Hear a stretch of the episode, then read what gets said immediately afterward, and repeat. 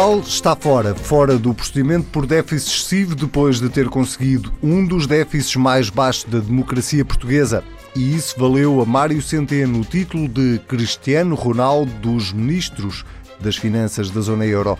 Improvável, mesmo, é a pessoa que decidiu dar-lhe esse título. Schäuble, o ministro das Finanças alemão, que era provavelmente dos mais céticos em relação à geringonça, parece ter virado um adepto convicto. Será? Tudo isto na semana em que o Governo decidiu voltar a antecipar pagamentos ao Fundo Monetário Internacional e ao Banco Central Europeu e depois do Banco Central Europeu ter vindo dizer que não tinha nada a ver com os dividendos do Banco de Portugal. Política pura desta semana com Pedro Silva Pereira e com Jorge Costa, que não vai fugir ainda uh, o tema que marcou claramente esta semana em toda a Europa ou mesmo em todo o mundo, tem a ver com o atentado terrorista em Manchester que vitimou mais de 20 pessoas. Sejam bem-vindos, Pedro Silva Pereira e Jorge Costa.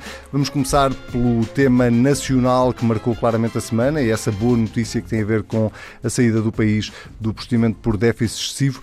Eh, começo por si, Pedro Silva Pereira, para lhe perguntar se a decisão peca por tardia. Bom, estas coisas têm os seus ritmos e os seus calendários.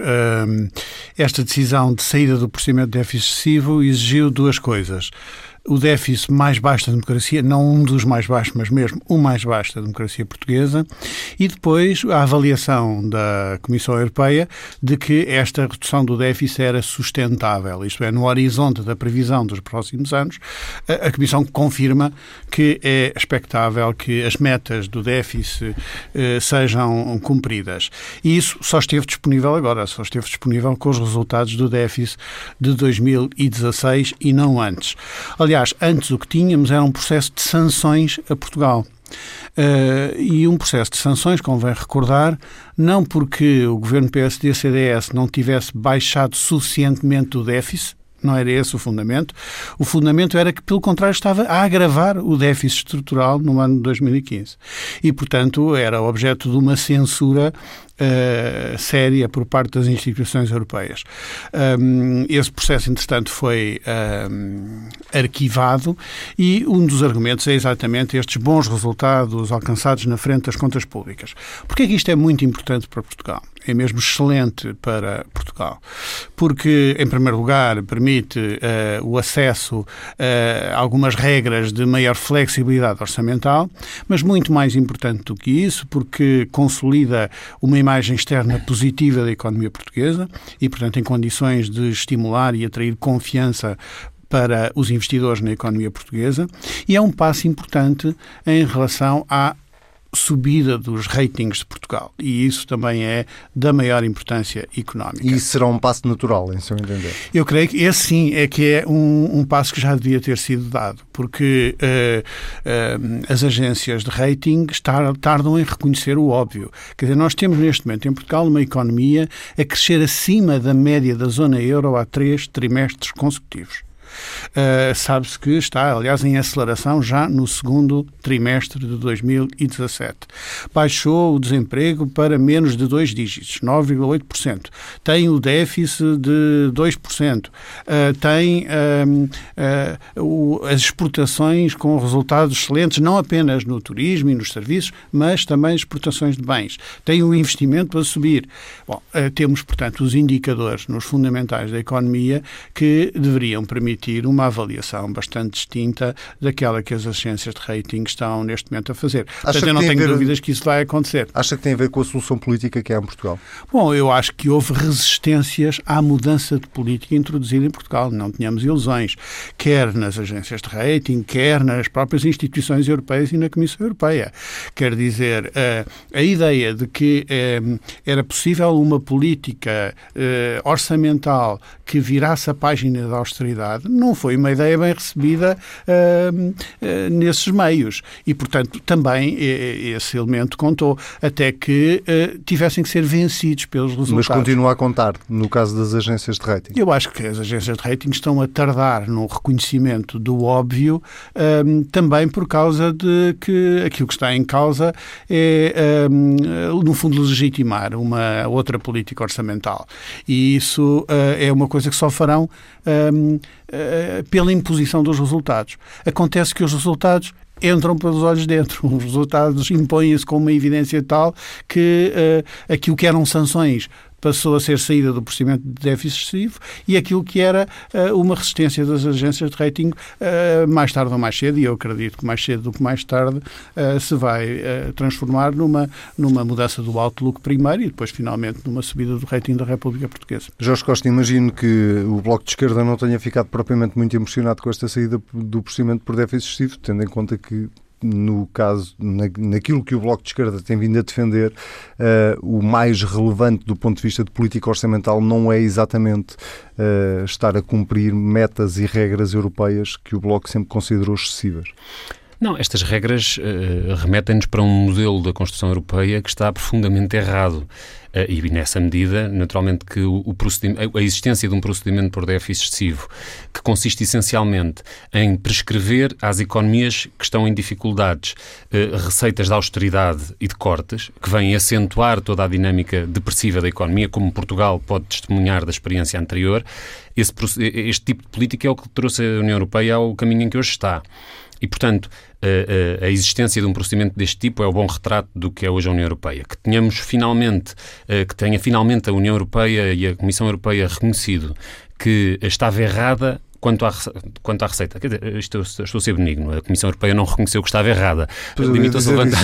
Não, não tenho ideia de não reconheceu que estava errada. Reconheceu apenas, teve que reconhecer apenas que já não há, uh, que, que, a, que, as medidas que ela condenou, que as medidas que ela uh, recomendou que não se tomassem, o aumento do salário mínimo, o, a devolução dos cortes salariais na função pública, o aumento dos apoios sociais, toda a gama de reposição de rendimentos que foi posta em prática pela maioria uh, pela maioria que se constituiu depois das últimas eleições, todas essas medidas foram tomadas contra a recomendação da Comissão Europeia. Eh, hoje, o, o, o, cada vez que elas eram tomadas, surgiam os alertas e os alarmes tocavam, porque aí estava Portugal uh, a caminho de uma política orçamental que ia conduzir ao, ao, desastre, ao desastre da consolidação das contas. E hoje, uh, quem, quem, quem tem que morder o chapéu parecem ser as instituições europeias. Bem sabemos que a arrogância não lhes, não lhes permite chegar até ao reconhecimento do erro, não lhes permite, mesmo que todas as previsões, sejam em termos do resultado das medidas, sejam em termos das previsões dos números do déficit uh, e da evolução da economia, do crescimento português, etc., estivessem errados e, e tivessem falhado. Uh, a arrogância não lhes permite reconhecer esses erros mas é claro que para Portugal é uma boa notícia uh, uh, libertar-se deste, deste mecanismo, mas ficam muitos outros ativos e muitos outros a funcionar no quadro da, da, desta integração europeia restritiva e, e mesmo na, quando olhamos para a forma como é recebida esta notícia, uh, percebemos que o, o, esta ideia de que Portugal cumpre restrições e é o bom aluno e, e, é conduzido a uma política de virtude orçamental por força da obediência a estas regras europeias, percebe-se que nada disto faz sentido.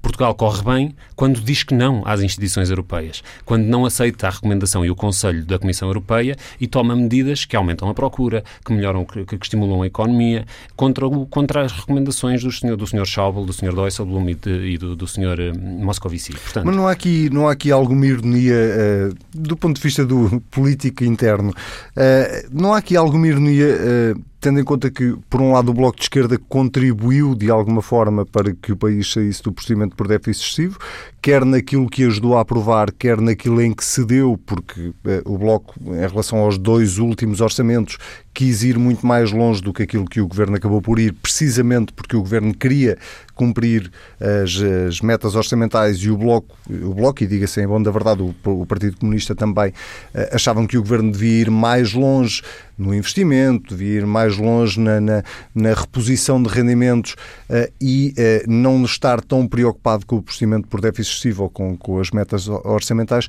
Não há aqui alguma ironia ver o Bloco de Esquerda uh, não, a contribuir para isto? Nós consideramos que a saída do procedimento por déficit excessivo, ou seja, a, a capacidade que, esta, que este conjunto de políticas uh, teve de, de, de, de, melhorar a própria consolidação das contas públicas na medida em que introduziu algum dinamismo na economia e, e com a devolução do rendimento proporcionou uma, um aumento da procura interna, que é o principal fator explicativo, a par da, da, da, do turismo e do aumento das exportações, mas que, que resulta desta, desta, desta política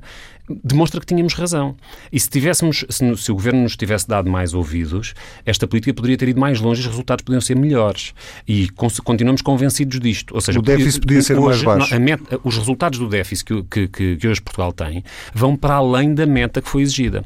Se nós continuarmos com a trajetória de crescimento económico que está hoje a verificar-se, vamos ficar ainda mais além da meta que está a ser exigida pelas, pelas autoridades europeias. E qual é a, a vantagem só se deve disso? à política orçamental do último ano ou dos últimos eh, deve ser uma conjuntura internacional, deve ser uma é conjuntura de políticas. Só isso, Com é? certeza que não, mas não é, não é disso que estou agora a falar. O que estou a falar é se há vantagem ou não de ficarmos para além das metas que nos são impostas pela União Europeia, pela, pela, pelas instituições europeias. E se isso já aconteceu, e foi mal que acontecesse, porque poderíamos ter sido mais ambiciosos no investimento público, como o Bloco recomendou, uh, uh, sem, sem resultado, mas, mas foi essa a nossa posição. Achávamos que devia, o último orçamento já deveria ter sido mais ambicioso do ponto de vista do investimento público da, e da recuperação dos serviços públicos, do investimento na, na escola, na saúde, hoje o resultado já estaria à vista.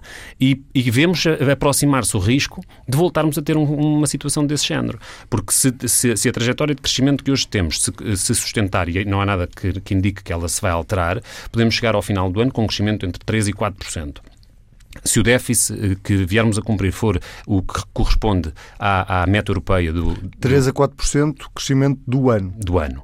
Se, se Isso chega... é ainda mais ambicioso do que aquilo que o Presidente da República disse entre 3% a 4% é, é, é, é, uma, é, uma, é uma expectativa legítima face à, à trajetória que, o, que, o, que hoje estamos a ter na, na, na economia portuguesa, com a, a, com, com, a evolução no primeiro trimestre e com, com, o que se vai seguir, com o que se vai seguir nos próximos tempos. Se tivermos o, o, o déficit ao, ao, ao nível a que se comprometeu o Governo com as instituições europeias, a 1,5, então verificar se há uma folga, eh, uma folga importante que pode permitir, já no próximo orçamento, sermos muito mais ambiciosos, tanto em termos da, da devolução dos rendimentos como em termos da recuperação do investimento público. Pedro Silva Pereira, 3 a 4% é uma meta viável? É porque quando o Presidente da República disse na Croácia 3,2% ficou toda a gente muito surpreendida, mas eu acho, acho que, que acabamos de ter aqui um... O Presidente da República acharia isso um, um otimismo um bocadinho irritante. Não, uh, vamos lá ver. Eu acho que uh, Evidentemente que a economia está a ter um desempenho uh, excelente, uh, está a crescer até acima do previsto pelo próprio governo. Isso é consequência de uma mudança de política, como o Jorge Costa assinalou, uma viragem na, na política de austeridade que está a dar resultados positivos. Agora, o que é que nós podemos esperar que aconteça? Bom, uh, as indicações que temos do segundo trimestre são de continuação da aceleração da economia, portanto, por isso o Ministro das Finanças sinalizou que admitia um crescimento homólogo no segundo trimestre uh, na casa dos 3%, portanto, acima dos 2,8% do primeiro trimestre. Agora, quando olhamos para o conjunto do ano, temos que nos lembrar que os dois trimestres seguintes vão comparar, uh, quando fazemos as contas do crescimento homólogo, com dois trimestres de 2016, em que esta política uh, do Partido Socialista, com a maioria maioria de esquerda que o apoia no Parlamento já estava em execução, ia dar resultados e, portanto, em que os, os números também já foram melhores no segundo trimestre, no, no segundo semestre. Uhum. Portanto, é, é, natural que seja mais difícil uhum. manter estes números de crescimento homólogo na segunda metade do ano. De qualquer modo, eh, eu creio que um, uh, tudo indica que vamos ter um crescimento económico este ano superior a 2%. Números acima de 3% e de 4% um, uh, estimam um segundo semestre que uh, seria certamente uh, uma previsão muito otimista, do meu ponto de vista. Falou aí do Ministro das Finanças, que, enfim, uh, virou estrela, não, não só em Portugal, mas na Europa, ao ponto do Ministro das Finanças alemão lhe ter dado o título de CR7 ao Cristiano Ronaldo do Eurogrupo, e Ministro das Finanças que deu também uma entrevista esta semana à CNBC a propósito destes resultados, onde parecia deixar ali de alguma maneira a porta aberta à possibilidade de, de facto, uh, poder sair de, de, ou poder sair para presidente do Eurogrupo. Uh, faz sentido? Uh, ganhou, ganhou força essa ideia ou não? Bom, só a possibilidade do Ministro das Finanças português vir a presidir o Eurogrupo é uh, um facto em si mesmo prestigiante que só pode ter fundamento no reconhecimento do mérito do trabalho feito e dos resultados alcançados pelo Governo em Portugal e pelo Ministro das Finanças em particular. Só esse facto, pelo simples simples circunstâncias desse debate existir, já é positivo. Quanto a saber se isso se pode ou não concretizar, uh, vamos ver, porque um, o que está aqui em causa não é tanto uma. Isto não é bem um concurso documental pelo mérito dos candidatos, é uma questão política. E o que seria importante é que acontecesse, eh, ao nível do Eurogrupo, uma inflexão da orientação política e, portanto, que a sensibilidade dos países do Sul e a sensibilidade daqueles governos que defendem uma viragem de página na política da austeridade também a nível europeu tivesse uma expressão uh, visível na liderança do Eurogrupo. Isso é o que seria desejável. Não bastaria isso, não é? Agora, uh, saber se existem condições para, para isso uh, é o que vamos ver. E, Mas o Pedro Silva Pereira não vejo, via com bons olhos que, que Mário Centeno pudesse ser eh, presidente do Eurogrupo, ou seja, acha que isso prejudicaria o trabalho dele como Ministro das Finanças não, em Portugal? Com certeza que não, não vejo nenhuma dificuldade uh, nisso. O Ministro uh, uh, das Finanças atual holandês é o Presidente do Eurogrupo, não precisou deixar de ser Ministro das Finanças para ser Presidente do Eurogrupo. Portanto, não há... Mas só imagina Mário não... Centeno, ministro, Presidente do Eurogrupo, se ele não deixar o Ministério das Finanças. Não é questão de não imaginar, não vejo nenhuma necessidade de inovar uh, separando as duas funções. Portanto, isso, em teoria, seria perfeitamente possível conciliar as funções de Ministro das Finanças com a de Presidente do Eurogrupo, como, aliás, uh, acontece até aqui. O problema não está aí.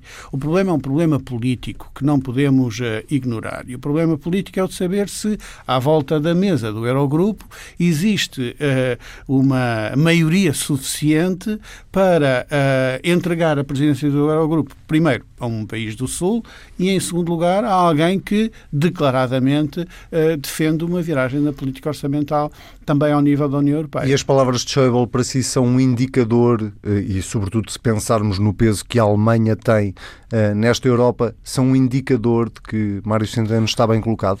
Ou não faz essa leitura? Eu acho que é precipitado fazer essa leitura. Eu acho que são, sobretudo, um indicador de que há um reconhecimento externo e também na própria uh, Alemanha dos resultados do governo português e do Ministro das Finanças, dos seus méritos.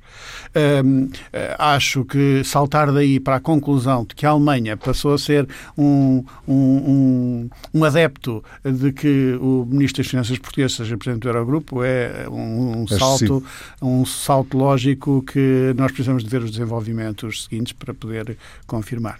Jorge Costa, uh, Mário Centeno, Presidente do Eurogrupo, pode ajudar ou pode eh, estragar alguma coisa? A força das instituições costuma ser eh, muito determinante do perfil que assumem os, eh, os seus porta-vozes, os seus dirigentes neste contexto.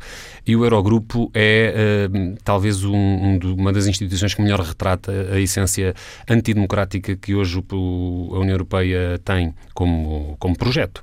Uh, basta dizer que as pessoas que nos ouvem provavelmente não sonhariam uma, uma, realidade destas, mas o facto é que o Eurogrupo, que está todos os dias a entrar-nos em casa em conferências de imprensa sucessiva, como o juiz do bom e do mau comportamento de países inteiros, é uma instituição que não existe nos tratados da União Europeia. Não é um órgão da União Europeia, não tem existência formal, eh, é um, é um encontro, vamos dizer assim, eh, que sucede eh, sem nenhum escrutínio, sem nenhuma responsabilidade de transparência. Por exemplo, não tem que publicar atas, por exemplo, não pode ser escrutinado pelos tribunais. Não há uma possibilidade de apresentar uma queixa numa instituição eh, de justiça europeia contra uma decisão tomada no Eurogrupo, porque o Eurogrupo, por simplesmente, não existe do ponto de vista institucional, e isso já sucedeu, já houve queixas que foram improcedentes precisamente neste, neste contexto. E lembramos-nos da crise grega, que foi aquele célebre episódio em que um dos ministros das Finanças foi posto à porta da reunião do Eurogrupo, porque precisamente ao invocar o direito da Grécia de estar ali presente e discutir o seu futuro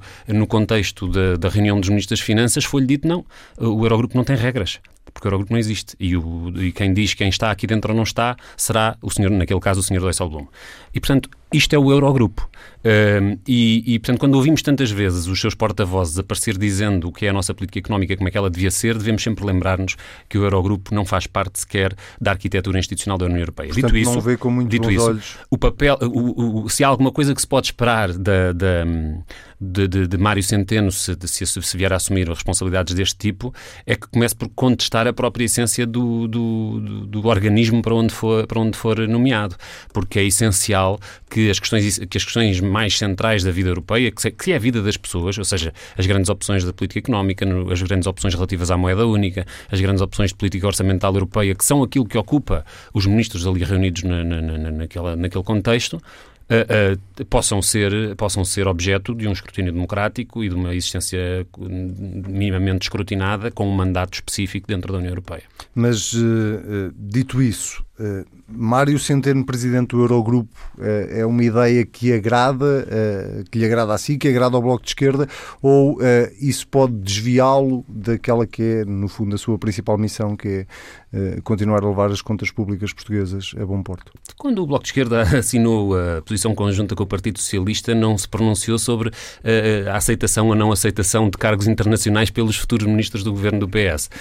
o que nós temos é um conjunto de medidas acordadas dá, e com este tudo o que não está nesse acordo. Não é? Com este Ministro das Finanças ou com outro, o que nos move é o objetivo de cumprir inteiramente aquilo que foi estabelecido com Sim, o A pergunta Socialista. também podia ser se o Jorge Costa está a ver algum outro Ministro das Finanças que preferisse mais ver naquele lugar do que o Ministro das Finanças português. Não, com certeza que do, no, no, atual quadro político europeu, mas isso o Pedro, o Pedro Silva Pereira já o disse, no atual quadro político europeu, o predomínio da família, das famílias políticas da direita, vamos colocar assim, e, e mesmo o perfil que têm os, os, os poucos representantes da família socialista, a começar pelo, pelo Sr. Dijsselbloem, eh, não têm qualquer proximidade com o Bloco de Esquerda, isso é certo.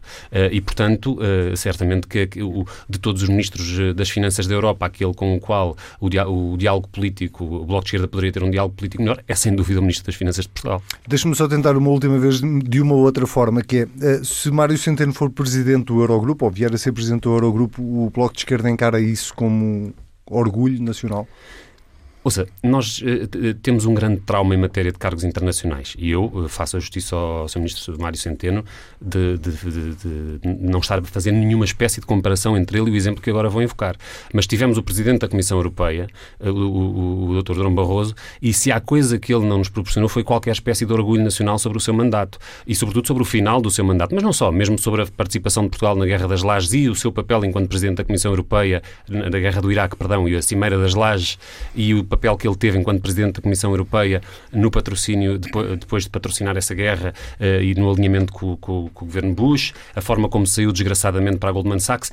Ele foi o nosso não representante. Mário Centeno, Durão Barroso. Não em meu nome, como se dizia no tempo da guerra do Iraque, não em meu nome, ele não deu, deixou nenhum orgulho. Claro que eu não estou a comparar uh, o Durão Barroso com, com, o ministro Mário Centeno, estou apenas a dizer que não é por ser português que um, um, um mandatário destes lugares de, de responsabilidade internacional uh, é bom ou mau ou é melhor ou pior para o país. Mas se for Mário Centeno, é bom eu disse ainda agora, eu penso que o ministro Mário Centeno é de todos os ministros das Finanças dos países europeus aquele com quem temos um diálogo político até, possível. Até porque isto leva, leva a, outra, a outras questões que é, eh, tendo Mário Centeno, ou tendo portugueses à frente ou em cargos de responsabilidade nas instituições europeias, eh, isso pode levar eh, não só a que a discussão política tenha alguma inversão, como dizia o Pedro Silva Pereira, mas a colocar em cima da mesa algum, alguns temas de agenda nacional que hoje em dia provavelmente não estão. E eu estou-me a lembrar, nomeadamente, da questão da dívida e do, do relatório eh, que saiu recentemente do grupo que foi criado para discutir a dívida pública.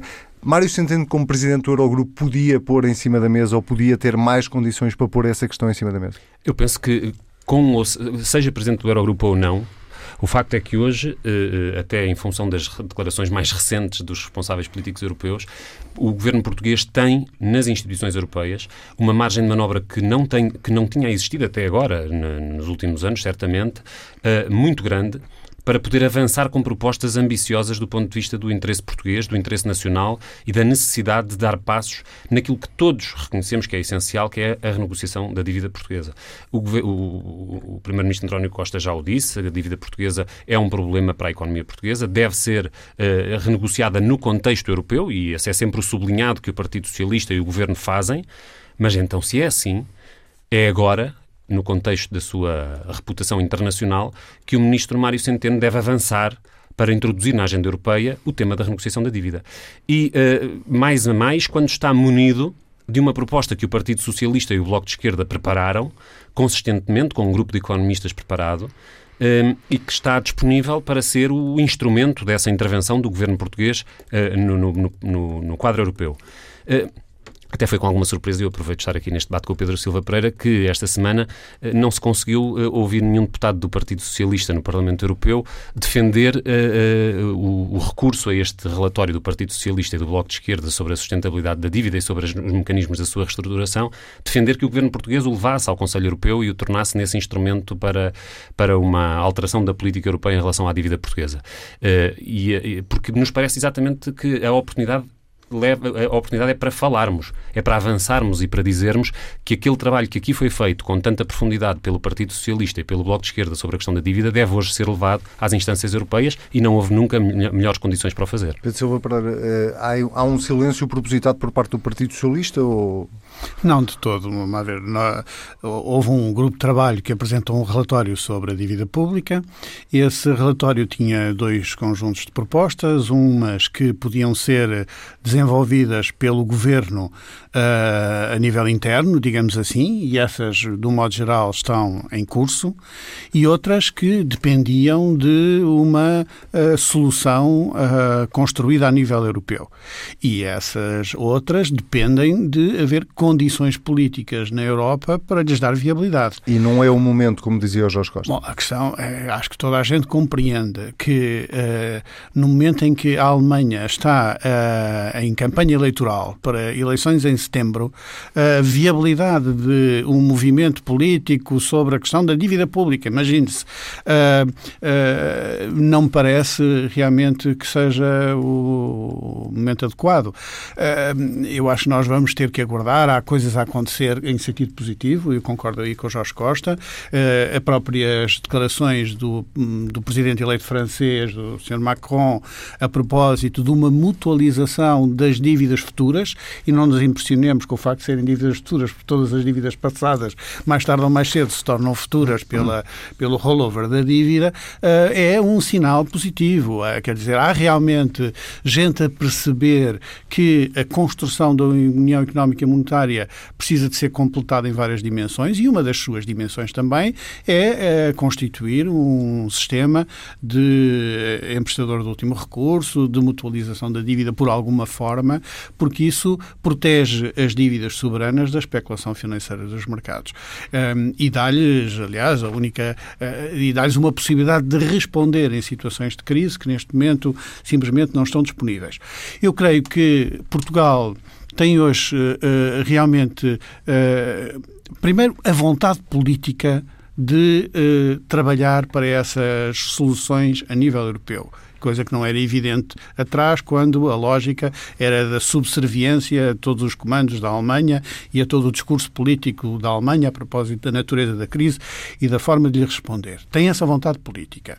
E, em segundo lugar, está a construir alianças que antes eram anatomizadas, mas alianças políticas.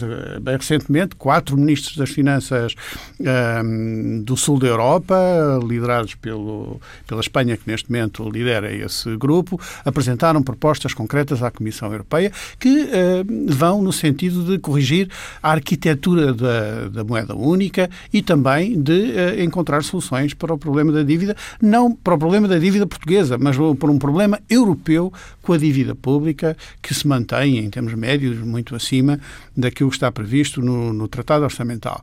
E, portanto, eu creio que essas condições começam a reunir-se. Uh, mas uh, em, em, política é preciso escolher o um momento certo. E eu acho que nós precisamos ainda de mais trabalho para reunir essas condições. Se me pergunta se o Ministro das Finanças português, como sugeria o, o, o Jorge Costa, pode ou poderia, numa função de Presidente do Eurogrupo, ser uma voz no sentido dessas mudanças de que a Europa precisa, eu não tenho dúvidas que que sim, poderia com certeza. Mas para uma agenda mais vasta, que não se resume à questão da dívida pública, uma agenda uh, destinada realmente a corrigir os defeitos originais da construção da moeda única. Uh, a questão da mutualização da dívida, com certeza, mas também a questão do, do orçamento uh, comunitário, também a questão da, da união bancária, da união de capitais, todos esses temas que são temas inacabados na construção da moeda única e sem a qual ela uh, está um, uh, eh, incapacitada de responder, uh, particularmente aos chamados choques, choques simétricos ou assimétricos. Deixe-me só, antes de, de, mudarmos de assunto e para fecharmos este capítulo do, do, do, do déficit e dos resultados que foram alcançados, recuar aqui um bocadinho para lembrar a posição que foi assumida, sobretudo pelos dois partidos da oposição, PSD e CDS, que tendo-se congratulado com este resultado do, do, do, déficit e também com o crescimento económico, ou com, com, a saída do procedimento por déficit com o crescimento económico que se verificou, vieram lembrar, no entanto, o que se passou uh, num, numa fase da vida do país, em que o Pedro Silva Pereira conhece bem, que foi quando Portugal, no tempo do governo de José Sócrates, conseguiu também baixar o, o déficit de forma substancial e estava a conseguir registrar um crescimento económico uh, bastante significativo para a altura, uh, e depois aconteceu o que aconteceu aconteceu. Estar a recordar aqueles tempos eh, não é, de alguma forma, enfim, alertar para não se cometerem os mesmos erros eh, que se possam ter cometido na altura? Bom, mas eh, eu creio que isso o que traduz é uma visão errada da crise que nós enfrentamos, que a Europa enfrentou e que o mundo inteiro enfrentou. Um, uh, nós realmente reduzimos o déficit orçamental entre 2005 e 2007 e isso permitiu a Portugal sair do procedimento de déficit excessivo em 2008. Portanto, a verdade histórica é que os governos do Partido, o governo do Partido Socialista nessa altura o que fez foi reduzir o déficit deixado pelos governos PSD e CDS, e o último dos quais foi o governo de Santana Lopes. Uh, e depois eh, enfrentou, a partir de 2008, 2009, uh, a crise financeira internacional, que ficou, aliás, conhecida hoje em dia por todos os economistas uh, como a grande recessão escreve-se Grande Recessão com maiúsculas, apenas para distinguir da Grande Depressão dos anos 30 uh, eh, do, do, do, século passado. Uh, e, portanto, e isto teve consequências. Teve consequências económicas, teve consequências financeiras, o déficit em Portugal aumentou, como aumentou nos outros países. A Alemanha teve recessão. Portanto, não é comparável todo. Nós, a média do déficit na zona euro uh, em 2009 foi acima dos 6%. Portanto, isto foi consequência dessa crise internacional. Essa ideia de que uh, uh, houve uns erros de política uns TGVs que por acaso ninguém construiu, ou uns aeroportos que por acaso também ninguém construiu, que foram as causas do déficit orçamental, é apenas uma história mal contada. É uma, é uma mentira histórica sobre as dificuldades que o país enfrentou. O que é verdade, sim, é que uh, Portugal podia ter evitado aquela ajuda externa. Ah, isso podia porque realmente um, o Banco Central Europeu e a Comissão Europeia dispuseram-se a apoiar um programa de estabilidade e crescimento em pleno auge da crise das dívidas soberanas, que foi rejeitado no Parlamento. E, portanto, uh, isso tornou inevitável o pedido de ajuda externa. Uh, a Espanha e a Itália também sofreram pressões nos mercados financeiros, mas foram apoiados pelo Banco Central Europeu. Aqui em Portugal, achou-se que nós não precisávamos dessa ajuda e podíamos ir para uma crise política. E fomos alegremente para uma crise política e 15 dias depois estávamos a pedir ajuda externa. E depois, eu acho é que também a leitura que a direita tem vindo a fazer da, do seu contributo para a redução deste déficit orçamental e para a saída do, do, do procedimento de déficit excessivo é uma leitura muito distorcida da história. Não apenas pelas suas responsabilidades no Não contribuiu externa, mas depois pela forma como foi gerida a governação naqueles anos com uma austeridade além da Troika, que falhou todas as metas, incluindo a meta de sair do procedimento de déficit excessivo.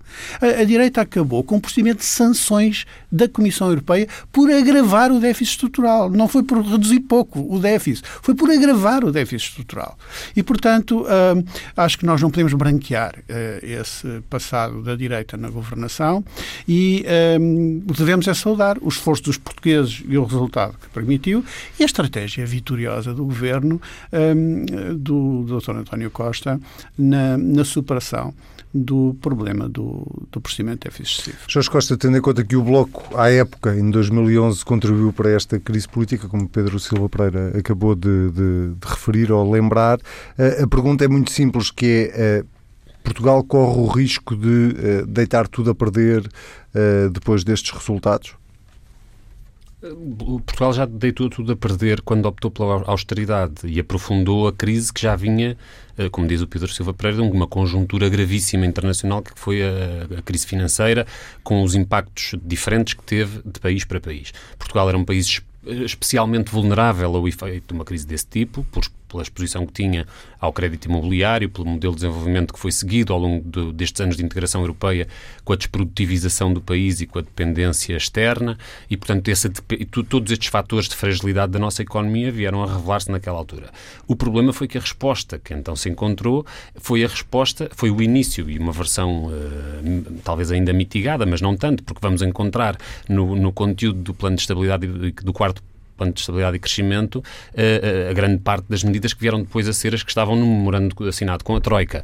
Eh, se depois o governo foi para além da Troika e se a direita depois fez, mais do que estava no memorando, isso não quer dizer que o memorando fosse essencialmente fez, diferente do sim, PEC 4. Fez o dobro da austeridade. Certo, mas isso quer não é uma virtude dobro, do PEC 4, isso é um defeito da direita. Ah, pois, exato. O, o problema... dobro da austeridade uh, tinha que ter as consequências que teve do ponto de vista da recessão. Tivemos três anos seguidos de recessão, uh, e, e, portanto, do, ao disparar do desemprego, o problema é que a receita uh, centenas de milhares de jovens a emigrar para o estrangeiro, foi isso que aconteceu. E, no fim, o falhanço, o falhanço das metas. O problema é que a receita da austeridade só nos aproximou sempre de uma situação mais difícil do que aquela em que já estávamos. Os, os sucessivos PECs foi isso que fizeram e o memorando consagrou isso. O problema de termos um governo fanático que ainda foi para além da Troika transformou a situação do país nesta catástrofe em que quase meio milhão de pessoas teve que emigrar. E certamente, não digo que não houve redução do déficit déficit. Agora, mérito na gestão orçamental é reduzir o déficit pagando os salários, as pensões e uh, apoiando os mais pobres. Agora, reduzir o déficit, porque se corta nos salários que são devidos, nas pensões que são devidas e ainda se corta nos serviços públicos e no apoio aos mais pobres, isso não me parece que seja grande mérito de gestão pública. Muito bem. Uh, para terminarmos, porque temos uh, com muito pouco tempo, esta semana fica marcada, lamentavelmente, por mais um atentado, desta vez em Manchester, no, em Inglaterra. vou continuar no Jorge Costa para acabar no Pedro Silva Pereira para lhe perguntar, sei lá, a pergunta é quase de um milhão de euros, não é? Quando é como é que a Europa pode combater isto? Como é que o mundo pode combater isto eh, numa altura em que eh, estas ameaças surgem eh, de forma completamente aleatória, esporádica e sem que haja propriamente estratégia que esteja a resultar? Bem, eh, essa pergunta é muito difícil de responder. Em primeiro lugar, eh, dizer que eh, a, reação imediata que foi a da população de Manchester, das pessoas diretamente no momento do, do atentado ali à volta e da própria comunidade em geral, seja de todas as partes da, daquela, daquela grande cidade, foi exemplar desse ponto de vista. Foi responder sem medo, foi abrir as suas casas, foi expressar a solidariedade. Os hotéis, os hotéis todas as instituições ali em torno se disponibilizaram para isso e essa solidariedade solidariedade é a primeira resposta que é preciso ter. Um, a segunda, a, a, segunda é a recusa do ódio e a vida normal. É procurar o mais possível que esta violência extrema e esta, esta aberração uh, não se reflita numa alteração essencial do que é a convivialidade e do que, é, do que são as relações humanas normais numa, numa, numa cidade.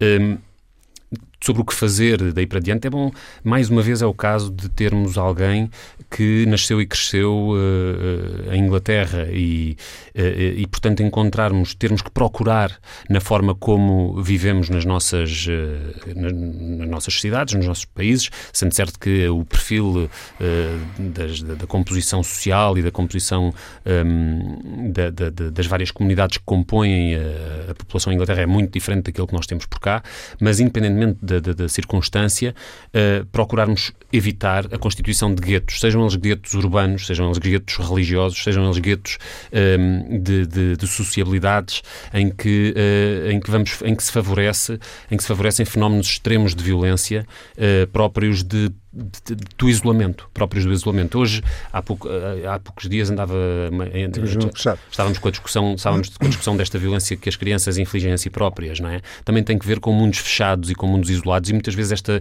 esta loucura que pode germinar na cabeça de alguém que leva a um ato como este, agora na, na, no concerto de há dias, uh, tem que ser pensada também um pouco sobre isso, sobre como é que, que, que, que mundos fechados é que criamos desta, dentro da nossa sociedade. Silva Pereira, 30 segundos, por favor. Eu acho que o mais importante é realmente respondermos com o melhor de nós próprios, uh, dos nossos valores, do nosso sentido de solidariedade e de comunidade.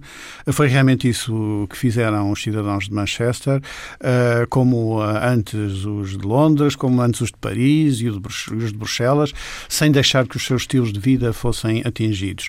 E eu acho que isso é de tudo mais importante.